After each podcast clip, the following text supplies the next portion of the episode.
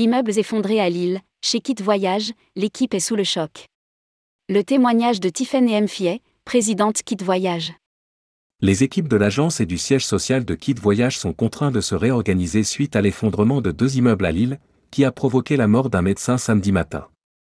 Les locaux de l'entreprise sont mitoyens aux bâtiments qui sont tombés. Rédigé par Céline Imri le mardi 15 novembre 2022.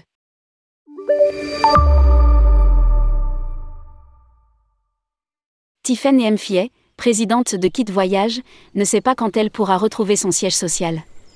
Situé au 40 rue Pierre-Mauroy à Lille, ces locaux sont mitoyens des deux immeubles qui se sont effondrés au 42 et 44 de la rue Pierre-Mauroy à Lille samedi 12 novembre 2022, peu avant 9h15.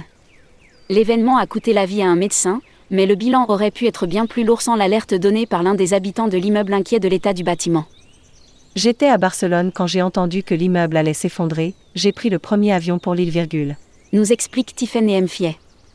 Heureusement, nous n'avions aucun collaborateur dans l'agence. Ma collaboratrice est arrivée dix minutes après l'effondrement et s'est retrouvée bloquée dans la rue.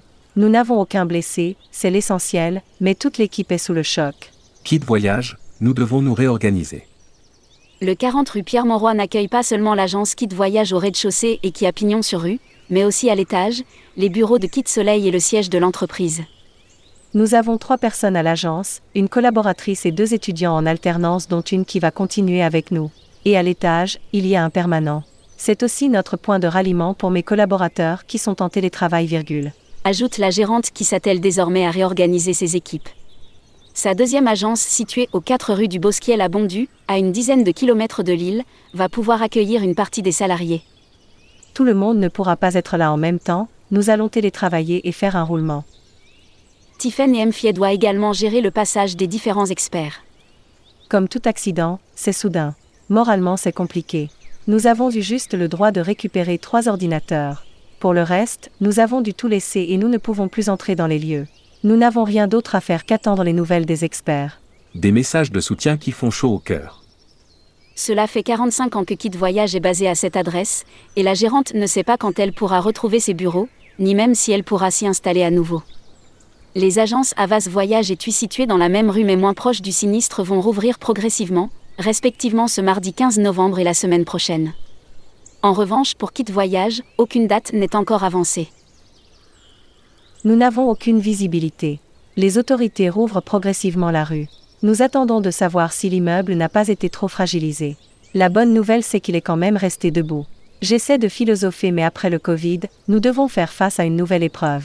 C'est un peu dur à encaisser, nous étions sur une super dynamique, il y avait une bonne ambiance, tout roulait, c'est un peu un coup de massue virgule.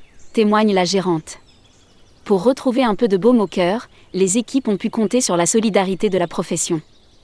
Via les réseaux sociaux, par SMS, sur WhatsApp, par téléphone, nous avons reçu énormément de messages de soutien des confrères, des fournisseurs, de notre réseau le CEDIV, même de personnes à qui je n'avais plus parlé depuis très longtemps.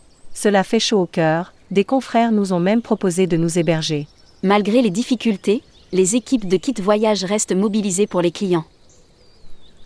Nous allons leur envoyer un message, nous sommes toujours présents pour répondre à distance. Nous allons faire comme toujours, nous adapter et continuer. Publié par Céline Imri. Rédactrice en chef, tourmag.com.